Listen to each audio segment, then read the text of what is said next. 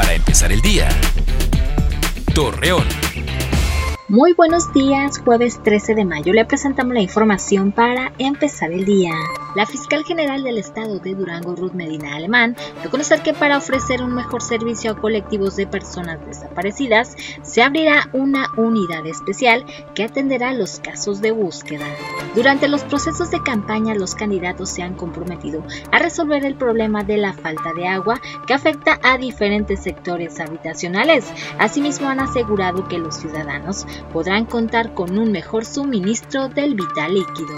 Gerardo Jiménez, integrante de Encuentro Ciudadano Lagunero, informó que las producciones del sector agrícola se verán más afectadas para el 2022 debido a que este año no se han registrado precipitaciones.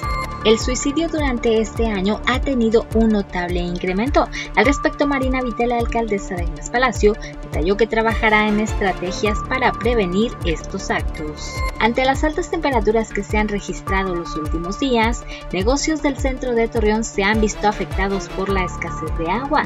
Asimismo, el propietario Héctor Caballero señaló que la falta de este recurso es grave, pues sus horarios laborales han tenido que ser reducidos. Acompáñenos con toda la información dos minutos antes de las 8 de la noche por Mega Noticias. Para empezar el día. Torreón.